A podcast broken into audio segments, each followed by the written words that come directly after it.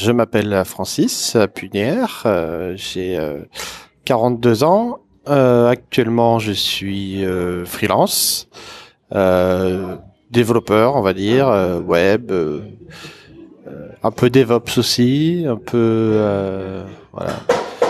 J'aime bien me présenter en disant que je suis un solutionneur de problèmes pour les entreprises qui ont des, des besoins spécifiques. Euh, je leur crée des, belles interfaces web euh, pour leur faire gagner du temps et de l'argent. Alors, j'ai fait pas mal de choses avant. Euh, le dev, c'est un petit peu... Euh, si je remonte au premier dev que j'ai fait, c'est quand j'avais eu mon Amstrad CPC 6128 où on pouvait faire du basique et je passais du temps à recopier des lignes de code sans comprendre ce que c'était dans des dans des magazines pour faire des jeux euh, assez limités, mais euh, j'étais très fier du résultat. Et euh, je pense que c'est à ce moment-là que j'ai pris le goût du dev sans le savoir vraiment. Et, et j'ai mis longtemps avant d'y revenir, vu que après je suis parti dans le dans du dans, un métier complètement différent. J'étais dans les télécoms et les réseaux et je faisais l'exploitation, de l'ingénierie, un petit peu tout ça avec des petit dev euh, très euh, très local, très euh, très spécifique sur des besoins très DevOps. mais voilà. Et c'est ouais, c'est en 2012 où j'ai décidé de, de, passer dev à, à, plein temps, on va dire, sur après après la, la, la, fermeture de l'entreprise où je bossais, qui a qui a fait faillite. Et donc du coup, je me suis retrouvé avec du temps libre euh, et de l'envie. Et euh, j'ai eu la chance d'avoir un projet euh, qui était apporté par mon réseau, qui m'a permis de, de, commencer sur un truc truc simple, sans contrainte, sans pression. donc voilà. La boîte d'avant, c'était un petit opérateur qui faisait du, du B2B principalement. Euh, et euh, ils avaient vraiment, vraiment, pas beaucoup de budget. Euh, donc c'était beaucoup de beaucoup de, de débrouillardise, on va dire. C'était assez sympa. Moi, j'aimais bien parce que euh, c'était un boulot très complet. Je faisais à la fois l'ingénierie, l'exploitation. C'est-à-dire que ce que je mettais euh, en prod, c'était moi qui, les, faisais l'exploitation. Donc ça, ça impose un peu des, contraintes, mais aussi des, responsabilités. Euh, euh vu qu'on sait que si on le fait mal, ça va retomber dessus. et c'était très sympa parce que je faisais à la fois des télécoms, à la fois des réseaux, et puis une petite partie dev, euh, c'était très euh, très complet. J'aimais bien, euh, j'aimais bien. Ah, j'étais un peu un peu déçu parce que je commençais juste à déployer du VMware à droite à gauche. Je commençais, on venait de mettre en place Puppet, on était tout content de pouvoir déployer une VM en cliquant sur un bouton. ça commençait à être super, enfin à être joli, on va dire. Et là, la boîte s'est arrêtée j'ai vraiment resté sur ma faim. J'ai vraiment été euh, été déçu euh, que ça, ça continue pas quoi. Euh, on avait fait beaucoup d'efforts. J'étais resté pendant quatre ans. On avait bien bossé. On avait fait des nuits entières pour faire des migrations. On avait fait euh, on faisait vraiment beaucoup d'heures. On y croyait à fond. Et puis euh, voilà, c'était la déception. en fait, je pensais pas passer en freelance. Je pensais rester quelques mois tranquille au chômage et puis me remettre à chercher un autre CDI après. Et c'est un soir, en buvant une bière avec un ancien collègue euh, de la boîte où j'étais avant, c'était mon ancien chef, avec qui j'ai gardé un très bon contact. Euh, je lui disais, tiens, dans cette boîte, j'ai fait pas mal de dev. Euh, finalement, j'aime bien le dev. si tu as des besoins pendant que je suis au chômage, pendant en attendant que je trouve un boulot, si, si, tu vois un de tes clients qui a un besoin, moi je peux t'aider, et puis je peux te faire un petit truc. Et justement, il avait un client qui avait un tout petit besoin là-dessus. Du coup, tac, j'ai fait son, son truc. le client était content, moi aussi. Donc c'était vraiment, mais euh, je pensais vraiment euh, pas continuer. Euh, j'y, croyais pas trop. Puis après, il y a eu un deuxième petit projet qui était sympa. Et puis après, un projet un peu plus gros. Puis c'est vraiment allé petit à petit. Et, et au final, voilà, j'ai continué.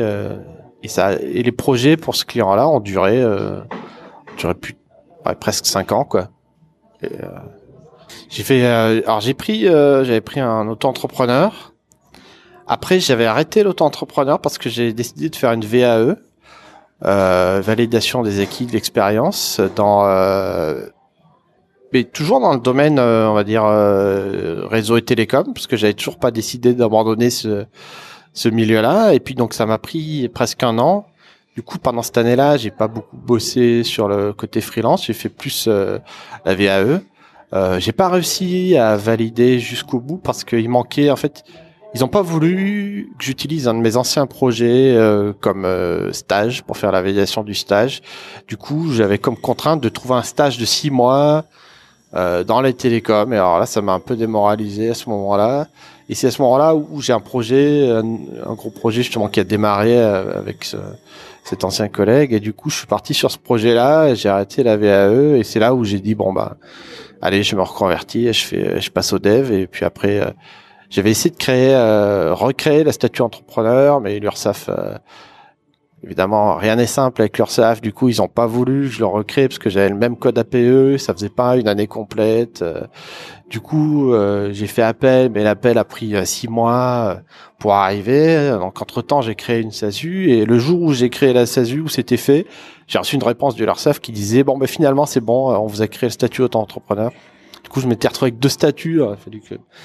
Bref, du coup, c'est à cause de ça que j'ai créé euh, une SASU.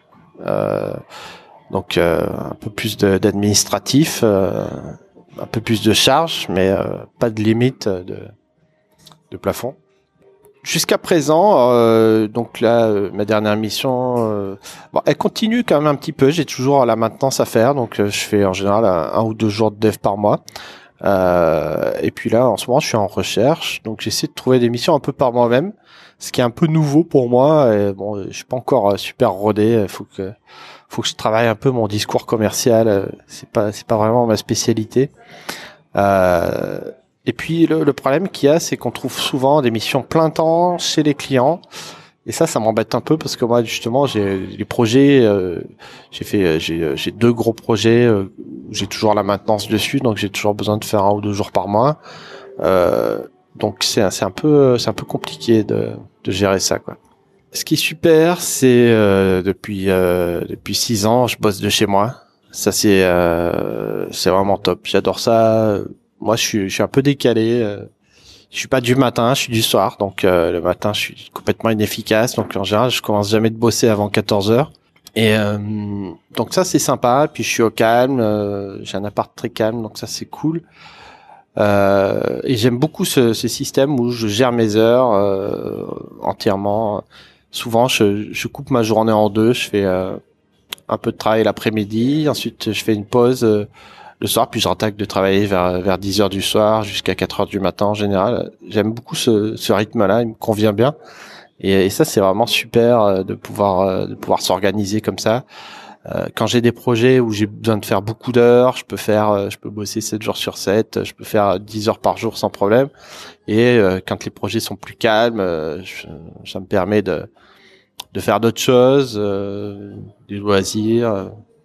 L'année dernière, je me suis racheté une guitare électrique, je m'y suis remis un petit peu. Ça, c'est super sympa de pouvoir se bloquer un peu de temps là-dessus.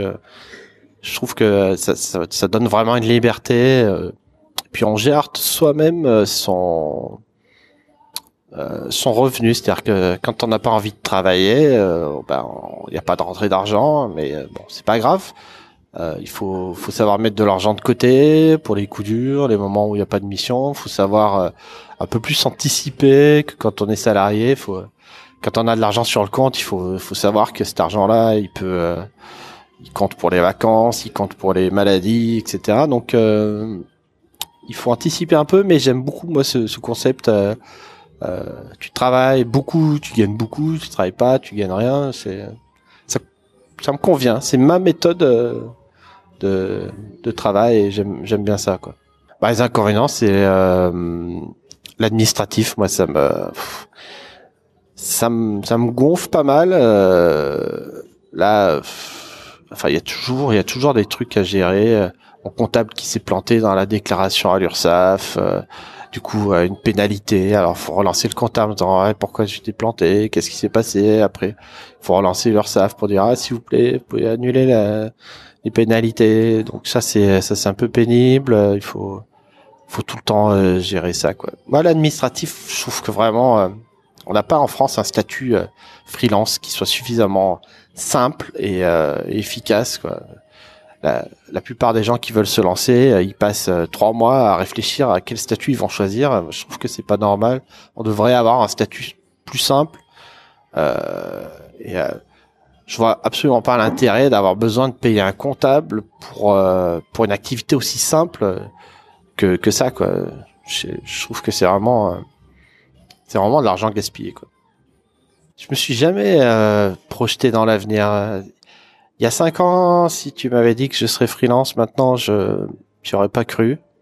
Je, je me voyais vraiment pas du tout être freelance et je sais même pas si je le serai encore euh, dans quelques années. Si ça se trouve un jour, on va me faire une offre que je pourrais pas refuser, euh, CDI, et peut-être je repasserai, euh, je repasserai CDI. ça se trouve, je vais me réorienter encore. Je sais pas. Je fais un peu là où se trouvent les opportunités. Je suis pas, je suis assez assez libre. ah, je, je, sais pas. Je suis pas très fort pour donner des conseils, mais ce qu'il faut savoir, c'est que le métier de freelance correspond pas à tout le monde. Euh, les gens qui sont un peu angoissés pour l'avenir euh, le vivent plutôt mal. Le fait de ne pas avoir de mission là, par exemple, ça fait euh, ça fait trois mois que j'ai pas de mission. Bon, je suis en train de piocher un peu dans mes dans mes économies, mais c'est des économies que j'avais fait exprès, donc j'ai envie de dire elles sont là pour ça. Euh, ça m'angoisse pas. J'ai pas peur de l'avenir, j'ai pas peur de me retrouver à la rue parce que j'ai suffisamment d'avance. Mais euh, il y a des gens qui ont besoin euh, d'avoir un revenu fixe pour être rassurés, pour pouvoir dormir la nuit. Donc je pense vraiment que le côté freelance, c'est ça me convient, mais ça irait pas, ça irait pas tout le monde. Et, et heureusement qu'il y a encore des gens qui ont envie. tout le monde va pas devenir freelance du jour au lendemain. Je pense que c'est important de le dire. Et voilà. Moi, pour l'instant pour l'instant, ça me convient. Peut-être euh, je changerai un jour, mais euh, voilà.